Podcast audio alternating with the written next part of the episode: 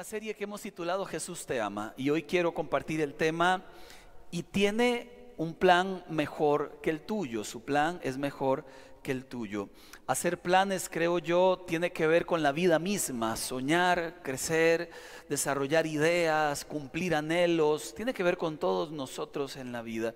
Alguna vez le compartí que a los 12 años, empecé desde los 8, 9 años a trabajar en el mercado de mayoreo y allí pues vendía yuca, verduras, papaya, pero en medio de mis ventas y mis cálculos mentales de cómo cobrar aquello, siempre tenía un pensamiento muy claro alguna vez llegaré al colegio, alguna vez sacaré el colegio, luego la universidad y seré gerente de una gran empresa. Esa era mi mentalidad, siempre fue mi mentalidad, muy a pesar de carecer de un montón de cosas y de inspiración a veces en la familia que usted conoce un poco el rollo. Lo cierto es que mi mente tenía clara una idea, yo voy a llegar a ser gerente de una gran empresa. Bueno, camino hacia allá iba. Llegué a trabajar en una gran empresa, me dieron una jefatura, tenía todo el potencial para llegar a muchas cosas importantes, terminé la universidad y en medio llega el Señor con un plan nuevo, con un plan diferente, con un plan novedoso. Yo, yo, no, yo no me imaginé jamás terminar hoy predicándole a usted, ni jamás ni mucho menos. Yo no sabía para dónde iba, solo sé que en algún momento el Señor llegó y su plan definitivamente fue mejor que el mío. Porque después de tantos años y después de 24 años que el Señor me encontró y me dio un plan nuevo, no hay un día donde me haya arrepentido de este nuevo plan. Si hay días donde me he cansado, si hay días donde he llorado, si hay días donde no entiendo nada, pero son más los días que he visto satisfacción. Son más los días que he visto milagros de Dios, son más los días que he visto la gloria de Dios en la labor que Él me mandó a hacer. Le cuento esto porque hay un versículo que es uno de los mis favoritos en realidad. Se lo receto a todo mundo. Está en Proverbios, que le pido que lo busque, por favor. Capítulo 16, del versículo 1 al 4. Hoy, hoy voy a quitar el aire acondicionado porque hoy sí siento el frío. Proverbios capítulo 16 este es digital, usted le da la vuelta y ya no, no, recibe más aire. Capítulo 16, versos del 1 al 4. Puede leerlo allí conmigo, allá en casa también, por favor. Podemos hacer nuestros propios planes, pero la respuesta correcta viene del Señor. La gente puede considerarse pura según su propia opinión, pero el Señor examina sus intenciones. Pon todo lo que hagas en las manos del Señor y tus planes tendrán éxito. El Señor ha hecho todo, todo para sus propios propósitos. Este primer versículo que aparece allí, podemos hacer nuestros propios planes, pero la respuesta correcta viene del Señor. Hay otra versión que es la versión de los abuelos que dice, Dios, perdón, el hombre propone y Dios dispone. ¿A cuánto les ha ocurrido por lo menos una vez en la vida donde usted planeó algo y al final le sale diferente y usted dice, definitivamente, como decía mi abuela, el hombre propone y Dios dispone? Y nos damos cuenta que no somos realmente dueños si le entregamos el corazón al Señor, no somos dueños del futuro, Él es el dueño del futuro de nuestras vidas. Incluso el versículo dice, la gente podría creer que tiene un mejor plan, son sabios en su propia opinión, pero cuando Dios pesa los corazones y las motivaciones, se da cuenta de la realidad de ese plan y le suma, todo lo que usted haga, encomiéndelo en las manos del Señor. La palabra encomendar en griego se traduce como algo que rueda sobre la idea que da este versículo de encomendar es, me quito un peso de encima y lo hago rodar hasta que llegue a los pies de Cristo. Lo que Él está diciendo a ustedes, todo plan que usted tenga en la vida, hágalo rodar a mis manos para que lo cambie, para que lo modifique, para que lo deje igualito, pero con su bendición. Al final lo que importa es que cualquier plan en esta vida esté en las manos de Dios, porque su plan siempre será mejor que el nuestro, siempre. Desde el Antiguo Testamento y hasta el Nuevo Testamento y hasta nuestros días, Dios ha usado hombres y mujeres para sus planes. Permítame leerle un versículo que hemos leído varias veces acá, pero que nos motiva y nos inspira. Jeremías capítulo 29 y versículo 11. El Señor le hace una promesa a su pueblo que ha sido desterrado por el pecado y le recuerda que todo pecado tiene consecuencias. No obstante, acá les resuelve la vida una vez más. Esto dice el Señor. Ustedes, pero ese no es el 11, pero dejémoslo ahí, no importa. El 11 está como a la mitad del medio para abajo. ¿Lo ven allá el 11? Dice, pues yo sé los planes que tengo para ustedes, dice el Señor. Léalo por favor allí en voz alta pero suavecito. Qué raro. Son planes para lo bueno y no para lo malo, para darles un futuro, una esperanza. Verso 12, en esos días cuando oren, los escucharé si me buscan de todo corazón podrán encontrarme. Si me, si me encontrarán, dice el Señor. ¿Sabe qué es lo que está diciendo el Señor? Mis planes sí que son buenos. Usted debería vivirlos. Mis planes son mejores. Usted debería vivirlos. Estos sí que tienen un futuro y una esperanza. A veces me pregunto de verdad, Señor, le pregunto a Dios, ¿esto quiere decir que cuando he fracasado en un plan es que no era tu plan? Porque los planes de Dios tienen un futuro y una esperanza y tienen éxito. Bueno, quizás a veces estamos metidos en planes que Dios no nos mandó a realizar y hay otros momentos en que el plan sí era de Dios, pero los vivimos diferente, sin sus valores. Y cualquier plan que está sin los valores de Dios fracasa, cualquiera. Pero yo quisiera contarle algunas historias lindas de, la Biblia, de gente que Dios encontró en el camino y les estableció un plan nuevo, diferente y transformador, para al final hacerles un desafío. El primer personaje que me encuentro, Abraham. Allá en Génesis 12 Dios le dice, sal de tu tierra, de, tus, de tu parentela y vete a la tierra que te mostraré. Ni siquiera le dijo dónde quedaba no le dio un Waze, no le enseñó un mapa, no le mandó una ubicación, no le, le está diciendo deja todo porque te voy a llevar a un lugar diferente. Tengo un plan contigo que es diferente. Pero recuerde, Abraham debió ejercitar su fe y soltar algo para obtener algo diferente. Porque usted no puede obtener lo nuevo de Dios si no suelta lo viejo que trae. ¿Puede decirlo conmigo? Si quiero lo nuevo de Dios, Dígalo, dígalo, no se asuste. Nadie lo va a poner a decir algo que no le convenga. Si quiero lo nuevo de Dios, debo soltar lo viejo que traigo. Voy con los de este lado porque no los vi muy convencidos. Esto sí, si, quiero lo nuevo de Dios, debo soltar lo viejo que traigo. Ah, bueno, vamos con los de la casa. Si, quiero lo nuevo de Dios, debo soltar lo viejo que traigo. Tampoco los días que, ah, digámoslo todos, suavecito pero duro. si quiero lo nuevo de Dios, debo soltar lo viejo que traigo. Esto le pasó a Abraham. Le está diciendo el Señor, le toca. Deja todo lo que tienes porque te voy a llevar a un lugar nuevo, diferente, donde harás historia. Y él nos encargó de decir, Señor, explícame primero qué es lo que voy a hacer, con cuánta gente voy a contar, qué tengo que decir. No, solo dijo, sí, Señor, para allá voy, para dónde, no sé, pero para allá voy. Porque así es Dios. No necesariamente se esfuerza mucho en mostrarnos todo el plan, pero nos dice, camina en fe. ¿Quién era Abraham antes de ser el gran Abraham? Era Abraham el desconocido. Esto significa que Dios puede usar a cualquiera, como nosotros desconocidos. ¿Quién era Abraham, el gran Abraham? Antes de ser el gran Abraham, no era el gran Abraham, era solamente Abraham, que nadie sabía quién era. Le digo el segundo personaje, Gedeón. ¿Quién era Gedeón? Antes de ser el gran Gedeón, era Gedeón. Nadie sabía que iba a ser Gedeón, pero Gedeón llegó a ser Gedeón, el gran Gedeón, porque Dios lo llamó. Pero antes de eso nadie sabía, como usted y como yo. A veces nadie sabe ni quiénes somos, pero cuando Dios nos pone el ojo, miren, nuestros nombres quedan escritos en algún lugar. Dios le dijo a Gedeón allá en jueces 13, guerrero valiente. Y Gedeón dice, ¿what? Seguro era gringo, ¿verdad? ¿Yo? ¿Guerrero valiente yo? Ni le creyó. Y Dios le dijo, con tu fuerza liberarás a mi pueblo. Bueno, tuvo Gedeón que comenzar a verse como Dios lo veía, porque hay momentos donde creemos que no podemos, que no sabemos, porque nunca lo hemos intentado, nunca nos han empujado. Pero hay gente que cuando la empujan se convierte en unos transformadores de historias.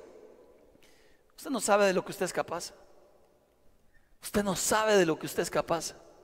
Usted no sabe de lo que usted es capaz en las manos correctas. Usted no sabe lo que usted puede llegar a lograr en las manos correctas. Yo tengo una moto que me gusta mucho, es 750 centímetros cúbicos. Eh, claro, yo, yo, la manejo como marco al, estilo de Mr. Magoo, o sea, suavecito, despacio, con mucho cuidado, pito como los cristianos, pipí, pongo las señales. Yo no soy como Julio, mi hermano. Yo siempre hablo de Julio, ¿verdad? Qué mal. Yo no soy como Julio, que se sube en las aceras, habla con los conductores, eh, eh, se baila todo el mundo, él anda cantando, haciendo loco. No, yo soy cristiano, hermano. Entonces yo ando ahí por la vida tranquilo, en paz. Ando allí por la vida tranquilo. Un amigo me decía, uy, ya la apretó. Y yo dije, ¿a quién? A Jackie, a veces, ¿verdad? Pero ya la apretó. Y yo le dije, ¿qué? ¿La moto? Y me dice, sí. ¿Cuánto le ha metido máximo? Y yo le digo, bueno, como 140. ¿Qué me dice? Esa moto le desarrolla hasta 220 cuando usted... Y le digo, ¿usted le han dado en eso? Me dice, sí, porque yo sé usarla, usted no.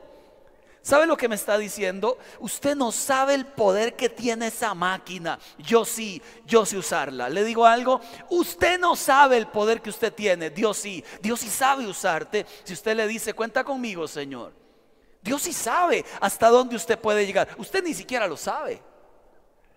Alguna vez yo le conté que, que, cuando di mi primera disertación disertativa ya en la escuela Elías Jiménez Castro, San Rafael abajo de Desamparados, en mi disertación espantosa acerca de las drogas, ¿quién le pone a un chiquito de nueve años a hablar de drogas? Profesor Camote, en serio. Y mi disertación fue esta, las drogas el abuso de las drogas es nocivo para la salud. Gracias. Ese fue mi discurso. Le dije a los chiquitos, consuman droga, pero no abusen porque es malo el abuso. ¡Qué bruto, oiga! Cálmese. Y ese día prometí en mi vida, nunca más hablaré en público, pero Dios dijo, ah, cosito, si supiera lo que le espera en mis manos. Ah, mi chiquito, él piensa que no puede, él piensa que no sabe, él cree que ese fracaso le marcó para toda la vida, pero cuando Dios llega, él sí marca para toda la vida. Y aquí me tiene usted 24 años de hablar en público, 24, para que sepa. ¿Sabe por qué le digo esto? Porque le quiero hacer un desafío ahora. Y muchos van a decir, yo en eso no puedo, igual que yo. Y muchos van a decir, yo ni siquiera sé, igual que yo. Y muchos van a decir, conmigo ni cuenten, igual que yo. I'm here. Ah, vio Janior, está Janior. I am here. Oh yeah. Nemías fue otro personaje en la casa de un rey, tranquilo, de un momento a otro constructor de muros antes de ser Nemías, el constructor de los muros era Nemías. Nicodemo, el gran espiritual, ese tenía mucho nombre, pero era un espiritual con su espiritualidad enferma. Antes de ser el gran discípulo de Cristo que hasta lo sepultó junto con, con José de Arimatea, era Nicodemo, el religioso. Mateo el publicano.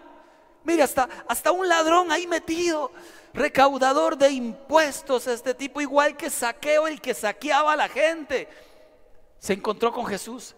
Dios le dio otro camino. ¿Saben lo que dice Saqueo? Lo que hace Saqueo, le devolvió a todos el 50% del, porque él había quitado plata a la gente. Y comprendió que la vida no se trataba de hacer plata, se trataba de hacer la voluntad de Dios donde quiera que Dios le pusiera. Y así podríamos seguir, este Esther y la samaritana, a todos sin excepción les cambió el plan que traían por uno que transforma vidas. Si usted está estudiando todavía, dígale a Dios, Señor, ¿cuál es tu plan para sumar mi estudio a Él? Si usted es empresario, dígale a Dios, ¿cuál es tu plan con mi empresa, Señor? Porque tú me la diste y debe tener un plan. Si usted está recién casado, dígale, Señor, ¿cuál es tu plan con mi matrimonio? Porque este matrimonio debe tener un plan. Si no se ha casado, dígale, Señor, ¿cuál es tu plan con mi vida de soltero? Porque mi vida de soltero debe tener un plan. ¿Sabe que todas nuestras vidas responden a un plan divino? Y cuando encontramos la plenitud es cuando justamente calzamos en ese plan. Yo le pregunto a usted, ¿Dios a usted podría usarlo como esos grandes hombres y grandes mujeres? Sí. Porque al igual que ellos, al igual que usted, Dios escoge a quien Él quiera. No se trata de ellos, se trata de su gloria sobre ellos. No se trata de la capacidad de ellos, se trata de la capacidad de Dios sobre la vida de ellos. Dios puede usar a quien Él quiera.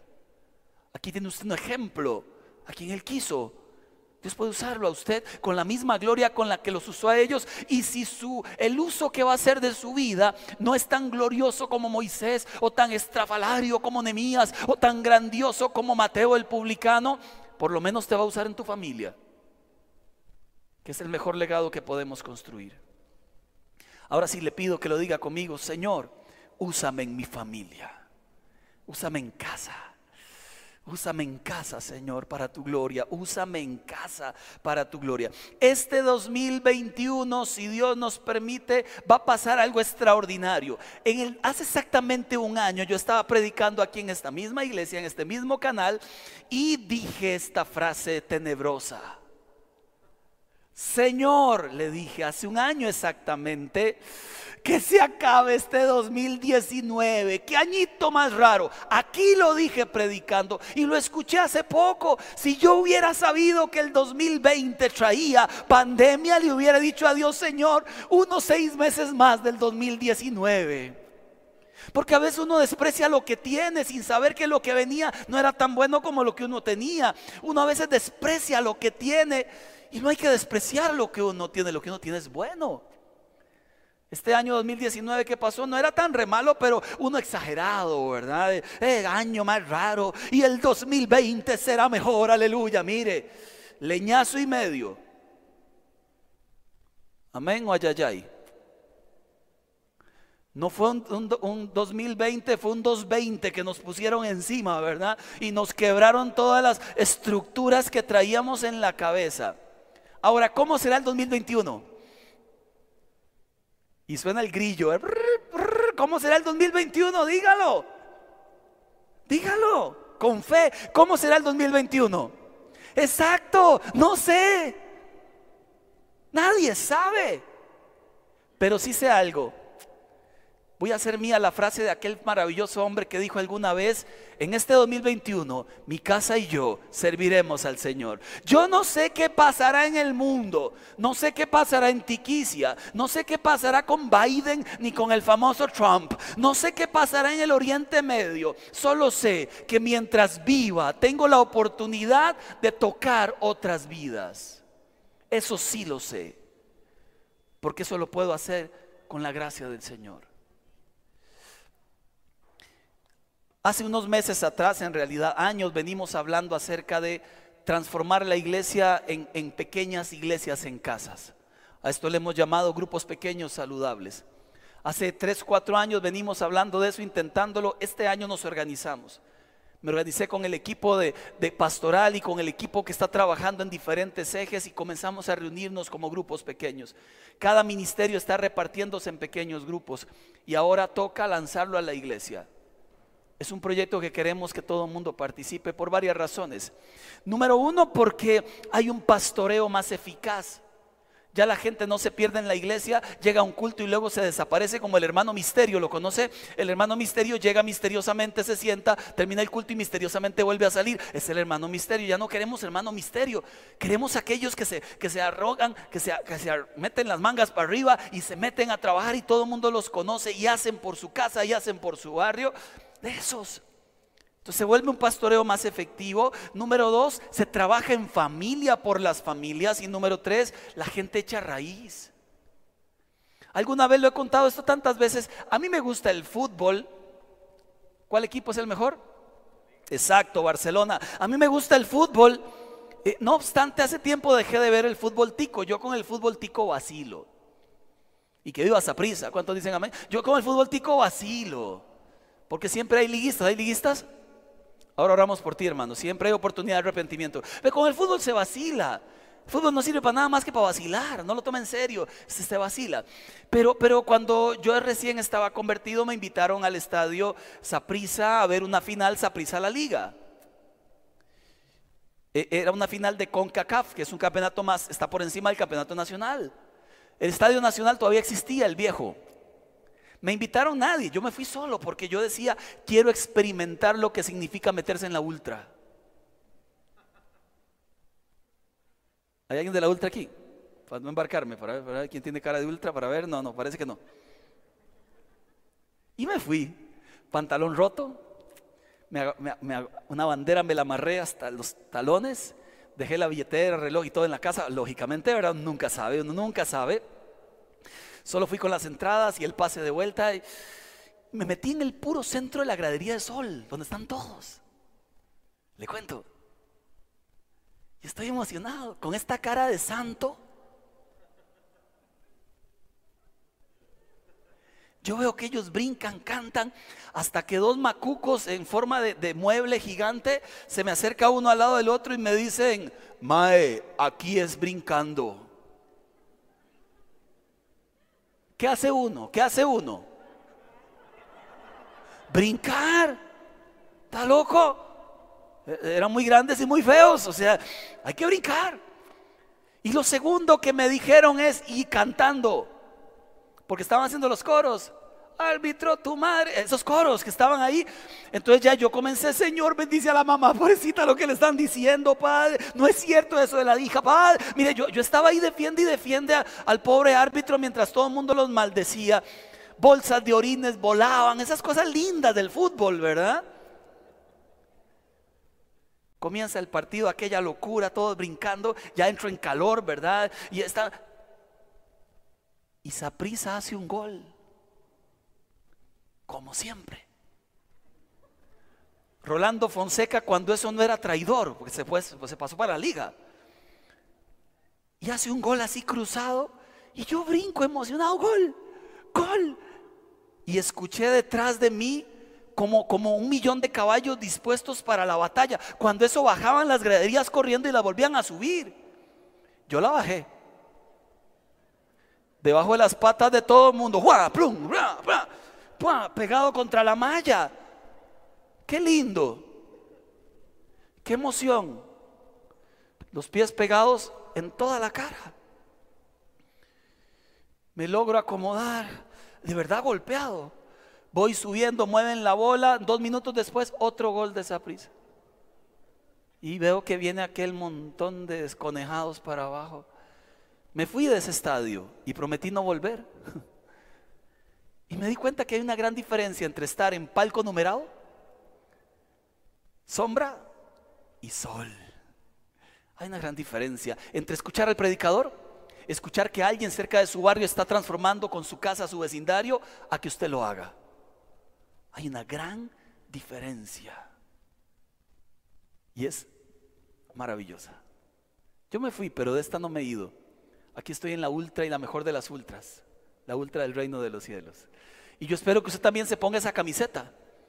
No que diga ese, ni que diga A, ni que diga Cartago. Bueno, ya eso sería el colmo, ¿verdad? Que, que se ponga una de Cartago. Lo cierto es que usted podría dimensionarlo de verdad que su casa se vuelva un lugar donde mucha gente se salve, podría dimensionarse a usted mismo, desarrollando el potencial que usted tiene, orando por sus vecinos, invitando, cuidando, porque me doy cuenta que mucha gente quiere que su familia se acerque a Cristo y usted no se ha dado cuenta que es a usted al que Dios escogió para que eso ocurra. Fui hace poquito a Jericó, no al Jericó de allá donde, donde el pueblo de Dios eh, destruyó, al Jericó de aquí que queda aquí nomasito subiendo la cuesta. Hay dos familias bellísimas eh, que están en nuestra iglesia, que trabajan con el grupo de, los chicos en abandono, los de Casa Viva, y ellos viven allá los dos. Entonces les pedí que me invitaran y me ofrecieron tortilla, queso y agua dulce con leche. Me gusta para que sepa, apunte ahí, tortilla, queso y agua dulce con leche. Entonces yo nunca voy a despreciar una tortilla, que es una agua dulce con leche. Entonces para arriba y mire, yo, ando en moto siempre sin camisa, sin camisa, sin, sin jacket, disfruto mucho el frío, llegué allá todo matón, mire, los copitos de hielo por la nariz, llegué así congelado, qué cosa horrenda de frío hacia ahí. Pero me puse a comer con ellos y les dije, ustedes saben de verdad que Dios los haya elegido a ustedes para traer salvación en Jericó a las familias de ustedes. Los cuatro lloraron emocionados de saber que Dios les quiere usar para que sus familias se vuelvan a Dios. Pero hay que hacer algo, hay que levantar la mano, hay que decirle a Dios, Señor, mi plan para el otro año era terminar de ver la serie aquella de Netflix. No, su plan para el otro año es salvar personas, su plan para el otro año es que su casa sirva como un lugar de refugio para tanta y tanta y tanta familia que está lejos de Dios. Su plan para el otro año tiene que ver con el reino y no con nuestras vidas otra vez, y el gimnasio y el libro, y voy a correr y la maratón. El plan para el otro año tiene que ver con salvación. No sabemos cuánto le queda a esta tierra, no sabemos cuánta maldad va, a poder soportar esta tierra, solo sabemos que todavía estamos vivos y tenemos opción de salvar personas. Todavía. Mateo 18, verso 20, un versículo extraordinario. Por favor, repítalo conmigo, como cuando estábamos, íbamos a la pastoral infantil que nos decían el versículo y no se lo aprendía de memoria. Mateo 28, 28, Mateo 18, 20. Dígalo conmigo, 3, 2, 1. Mateo 18, 20. Porque donde están dos o tres reunidos en mi nombre, allí estoy yo en medio de ellos. Mateo 18, 20. ¿Está Jesús en su casa? Cada vez que en un hogar se invoca el nombre de Cristo, ahí está Él. Cada vez que en una familia se invoca el nombre de Cristo, ahí está Él. Cada vez que en un hogar se invita a Cristo y su presencia que habite allí, ahí está Él. Cada vez que dos se reúnen e invocan su nombre, ahí está Él. Donde hayan dos o tres reunidos en mi nombre, ahí voy a estar. Fue la promesa del Señor. Y no hay nada más extraordinario que ver una familia que abra su casa para que eso ocurra.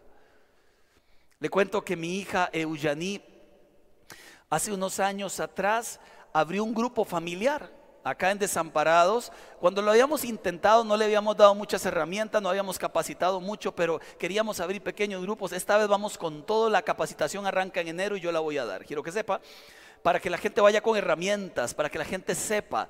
Vamos a pasarles por un seminario de un día de sanidad interior, luego va a durar tres meses más o menos la capacitación y luego vamos a hacer un evento para enviarles a abrir un lugar en sus casas, en sus familias. Queremos hacerlo bien. Estamos organizándonos para hacerlo bien. En aquel momento no lo hicimos bien, solo abrimos dos, tres grupitos. Yo ni siquiera estaba metido de cabeza. Y mi hija Eugenie, junto con un muchacho llamado Marco, abrieron un grupo en la casa de este segundo. Eran solo amigos ellos dos.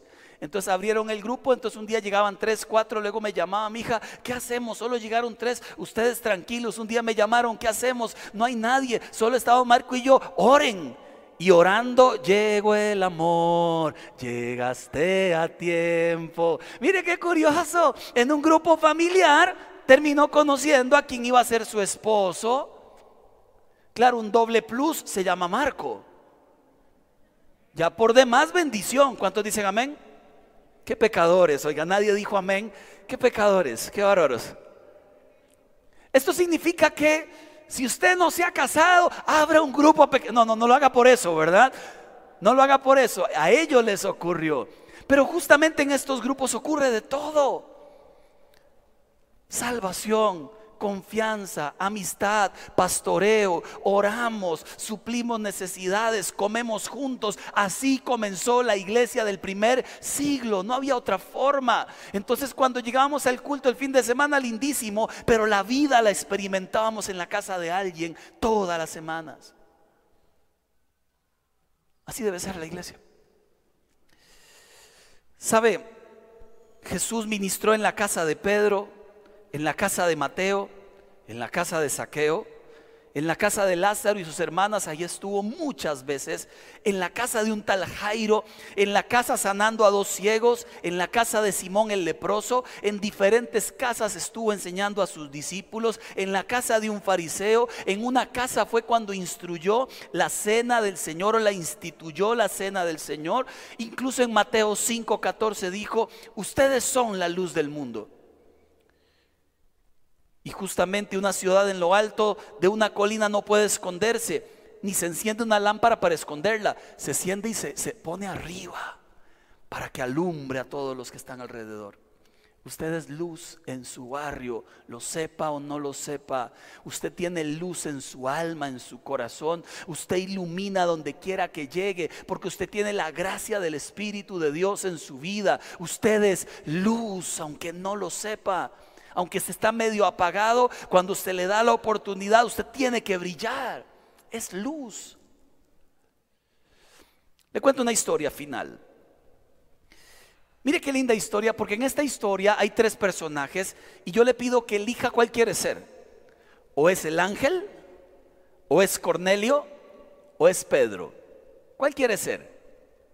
¿El ángel, Cornelio o Pedro? Leamos la historia, Hechos capítulo 10, verso 1 en adelante. Le pido que la busque, le voy a dar tiempo para que la, leamos allí, allí juntos. dice la palabra del Señor en Hechos capítulo 10, versículo 1 en adelante. Vivía en Cesarea un centurión llamado Cornelio. ¿Quién era este centurión? Era jefe romano a cargo de 100 soldados del regimiento conocido como el italiano. Él y toda su familia eran devotos y temerosos de Dios. Realizaban muchas obras de beneficencia para el pueblo de Israel, oraba constantemente. Interesante, verso 3, ojo, un día como a las 3 de la tarde, tiene una visión. Vio claramente a un ángel de Dios que se le acercaba y le decía, Cornelio, ¿qué quieres, Señor? Le preguntó Cornelio mirándolo fijamente y con mucho miedo. Dios ha recibido tus oraciones y tus obras de beneficencia como una ofrenda, le contestó el Señor. Aquí le doy una lección. Nada de lo que usted haya hecho por amor a Dios se quedará sin recompensa. Nada. Y continúa el último versículo. Envía de inmediato a algunos hombres a Jope para que hagan venir a un tal Simón apodado Pedro. Esta es la primera parte de la historia, el primer capítulo. Cuenta de un ángel, cuenta de un hombre llamado Cornelio que no es judío, es un hombre gentil, pero que tiene un respeto profundo por Dios. No conoce a Jesús todavía. Por otro lado está Pedro allá muy quitado de la pena. Pedro no sabe lo que está ocurriendo a este lado de la historia, pero Dios sí. Y Dios envía a su ángel para decirle a este hombre Cornelio, hay un plan de Dios con tu vida, pero otro te lo va a decir. Hay un plan de Dios con tu vida, quiero que lo sepas. Manda llamar a un tal Simón. Y comienza la historia linda. Porque dice en el capítulo 10, verso 9, al día siguiente, mientras los enviados de Cornelio iban de camino, se acercan a la ciudad, Pedro subió a orar a la azotea. Mire la importancia de orar porque usted no sabe cuándo Dios te va a hablar. Era casi el mediodía. Tuvo hambre, quiso algo de comer. Mientras se lo preparaban, le sobrevino un éxtasis o una visión. Vio el cielo abierto, algo parecido a una gran sábana que suspendida por las cuatro patas descendía hacia la tierra. En ella toda clase de cuadrúpedos, también aves, reptiles. Levántate, Pedro, mata y come, le dijo una voz. Claramente los judíos no podían comer nada inmundo. Esto era una visión que significaba algo más grande. Dios estaba abriendo la puerta para todas las personas que no eran judías. Dios estaba abriendo la puerta a los gentiles porque Dios tenía un plan, no solo con Cornelio que no era judío, sino con toda la humanidad. Y a partir de ese momento lo que Dios estaba diciendo es, mi salvación ha llegado a todos. Mucho antes de que Cornelio y los amigos de Cornelio le tocaran la puerta a Pedro. Continúa el capítulo 10, verso 19. Mientras Pedro seguía reflexionando sobre la visión, el Espíritu le dijo, mira Simón, tres hombres te buscan, date prisa, no dudes en ir con ellos porque yo te he enviado. Hasta aquí hay un ángel que da una visión extraordinaria tanto a Cornelio como a Pedro. A Cornelio le dice, tu oración y tus ofrendas han sido vistas, escuchadas y todo el rollo. A Pedro le dice, tranquilo, vayan de Cornelio. A Cornelio le dice, vaya, busque a Pedro. Y a Pedro le dice, usted tranquilo, váyase con él. Dios quiere usar gente. Le quiere usar a usted como Cornelio o como Pedro. ¿Por qué le digo esto? Porque la segunda parte de la historia está en el capítulo 10, verso 23 y 26. Entonces Pedro los invita a pasar, los hospedó al día siguiente, se fue con ellos, acompañado de algunos creyentes de Jope. Un día después llegó a Cesarea. Léalo conmigo, por favor. Por favor. Cornelio estaba esperándolo solo.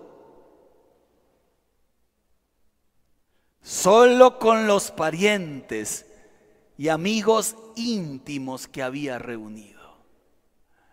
¿Qué hizo Cornelio? Un grupo pequeño en su casa. Él sabía que algo de Dios venía y dijo, yo no me quedo afuera. Él sabía que algo poderoso iba a ocurrir y él dijo, yo afuera no me quedo. Esto tiene que ver conmigo también, tiene que ver con mi abuelo que siempre anda enojado, tiene que ver con mi mamá, tiene que ver con mis compañeros de trabajo, tiene que ver con los sobrinos, tiene que ver con aquel vecino que se nota que anda en algo raro, tiene que ver con la gente que quiero. Voy a traerlos porque si aquel me trae palabra a mí, yo quiero que le traiga palabra a todos. Les conté que alguna vez me invitaron a, de esta iglesia Varias veces me han invitado a casas. Eh, gente que hace un grupito en su casa o en su empresa y pastor, usted no podría un día, yo lo reúno a todos y donde me dicen que hay gente nueva, yo soy feliz. En esta casa que estaba en una alameda, no tenía las condiciones, pero tenían el corazón. La muchacha que me invita, este, me, mete y había unas 30 personas en una sala de dos metros por tres. Yo entré así de medio lado, ¿verdad? Y toda la gente camina. Había un, había un área de fumado. Los primeros que estaban al frente estaban ahí echando la nube, no de gloria. Y yo pasé en medio del humarascal, ¿verdad? Me metí.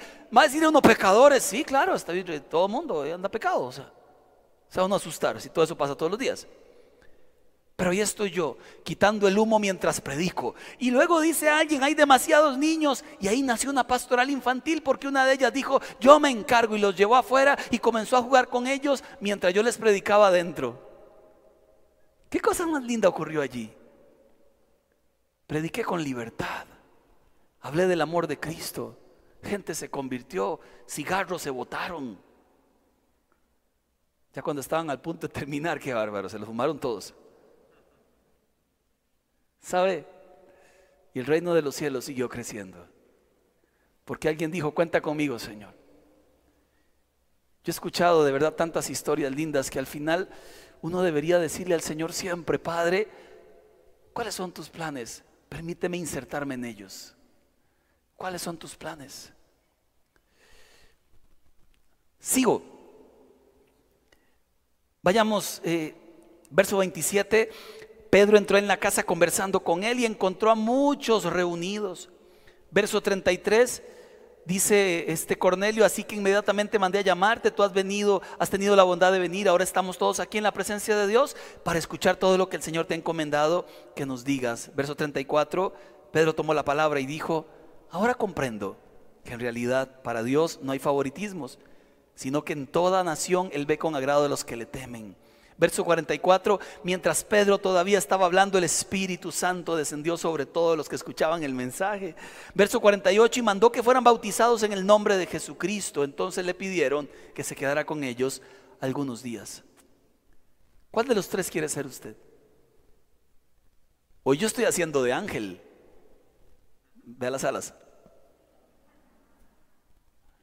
Hoy yo estoy haciendo de ángel, ¿no le parece? Posiblemente no me parezca mucho a un ángel de esos de la Biblia, rubios y qué sé yo, cosa rara, oiga. Con razón más de una le dice, Señor, envíame un ángel. Tenga cuidado con esas oraciones. Pero ahí estoy yo haciendo el papel del ángel, diciéndole a usted, Cornelio, invite gente a su casa. Pedros, es el momento de que hables.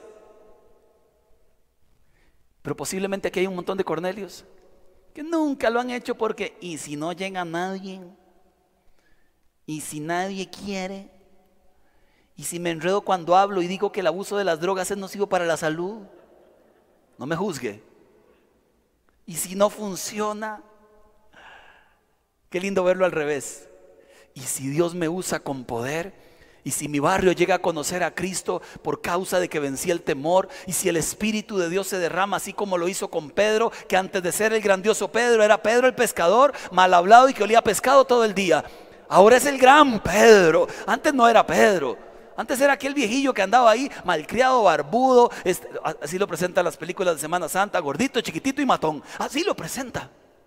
Luego fue Pedro, el que fue llamado por el Espíritu de Dios para que le hablara a toda esta gente. ¿Es usted Cornelio es usted Pedro? Cualquiera de los dos que sea, déjese usar por Dios. Déjese usar por Dios. Es el momento de transformar familias. Es el momento de arrancar un año 2021 independientemente de lo que nos depare, haciendo lo que teníamos que haber hecho desde el día uno, salvar personas con el poder de la gracia de Dios. ¿Qué me gusta de esta historia? Que podemos ser cualquiera de ellos.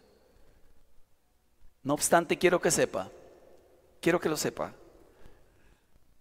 También hubo personas en la Biblia que rechazaron el llamado. Había un joven rico que tenía demasiado y, el Señor le dijo, e, eso estorba, eso estorba. Vende todo lo que tienes, dalo a los pobres porque tu dinero te estorba. ¿Qué te estorba? Quita lo que estorba, quita lo que estorba. Pero dígale a Dios, cuenta conmigo, Señor. Quita lo que estorba. Yo estaba trabajando en aquella gran empresa y resulta que había soñado con trabajar allí, había estudiado para trabajar allí. Y me ascendieron rápido de puesto por la gracia de Dios. Ya estaba a cargo de toda una oficina. ganando súper bien. En esa oportunidad en esta empresa dijeron, nos vamos para el Coyol de Alajuela. El que quiera renunciar, renuncie ya y le pagamos todas las prestaciones porque hay un cambio de ubicación. Estaba en el barrio Luján. Entonces yo dije, no, ya, yo me voy para el Coyol de Alajuela, lógico, es trabajo, gano bien. Ese mismo día me llama el pastor de la otra iglesia. Tengo que hablar con vos, me dice. Venga en la noche a la iglesia y hablamos. Y llegué en la noche y le digo, sí, ¿qué te puedo servir? Y me dice, ¿qué te parece de renunciar en la empresa donde estás y venirte a trabajar acá a la iglesia?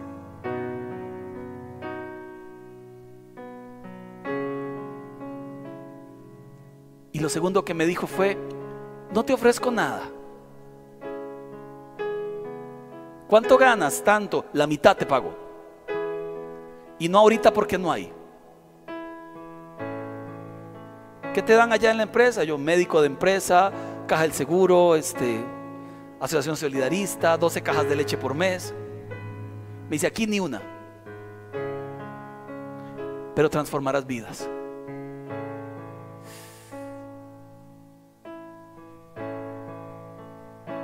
Y solté. No le estoy diciendo que usted tenga que soltar algo, pero sí le estoy diciendo que desde el lugar donde está, Usted debería soltar el miedo, el temor, la pereza, la apatía, la insensibilidad y decirle a Dios, Señor, mis manos eran para ti.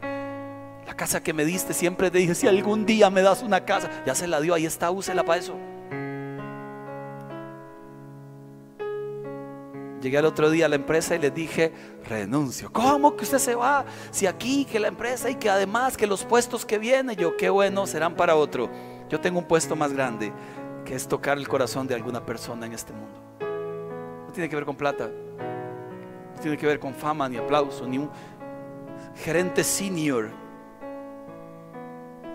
Tiene que ver con el plan de Dios, que es más grande, más bueno, más transformador, que trasciende más allá de esta vida. Tiene que ver con Dios y salí de allí con una sonrisa a pesar de estar renunciando a todo. Es la sonrisa que Dios te dibuja. Llevo 24 años después de esa decisión y I, am here. Cada vez lo digo mejor, Janior. Quiero que sepa. Después de 10 años más me va a salir bien. Aquí estoy, diciéndole a ustedes, le toca.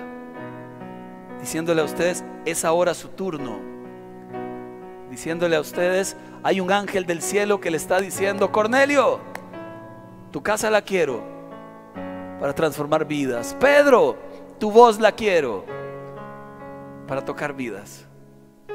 Le toca. Le toca.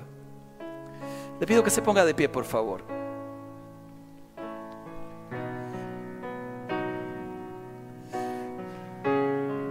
Oramos. Puede levantar sus manos al cielo. Aquí estoy, con manos alzadas vengo, pues tú todo lo diste por mí.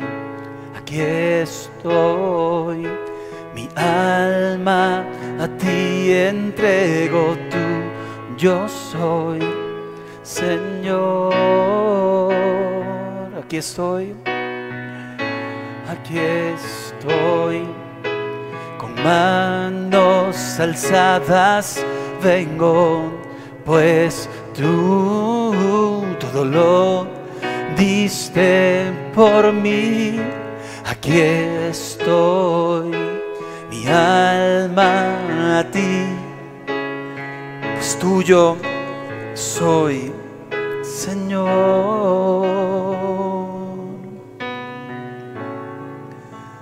puedo hacer?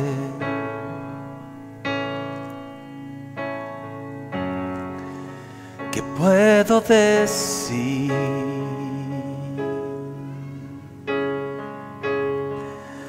Te ofrezco mi corazón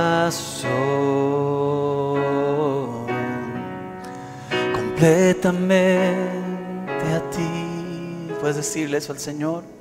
¿Qué puedo hacer? ¿Qué puedo hacer?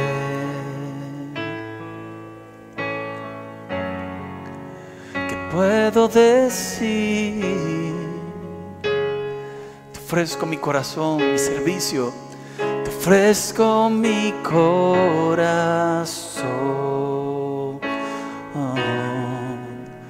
Completamente a ti. Señor, y con nuestras manos en alto, te entregamos nuestro corazón, nuestra vida, nuestra casa que es tuya. Úsala para tu gloria. Usa mis labios. Ni siquiera imagino el potencial que tengo en tus manos. Usa mi corazón y quita los pretextos de mi alma, Señor. Hoy estamos desafiando, pero el único que convence a lo interno es tu Espíritu Santo. El único que convence y cambia es tu Espíritu, Señor. Y hoy oramos para que sea tu Espíritu el que toque, el que cambie y el que siembre fuego en nuestro corazón. Mira la casa que me has dado. Es para tu gloria. Mira Señor cómo me has llenado de amor y de bondad en el corazón y de salvación. Es para usarlo por otros. No quiero más vivir en egoísmo pensando siempre en mis dolores, en mis dificultades, en mis problemas, en pobrecito yo. Es el momento de pensar en otros. Es el momento de pelear por otros. Es el momento de salvar con tu poder a otros. No deseo pasar por la vida más siendo egoísta, Señor, porque lo he sido, yo lo he sido.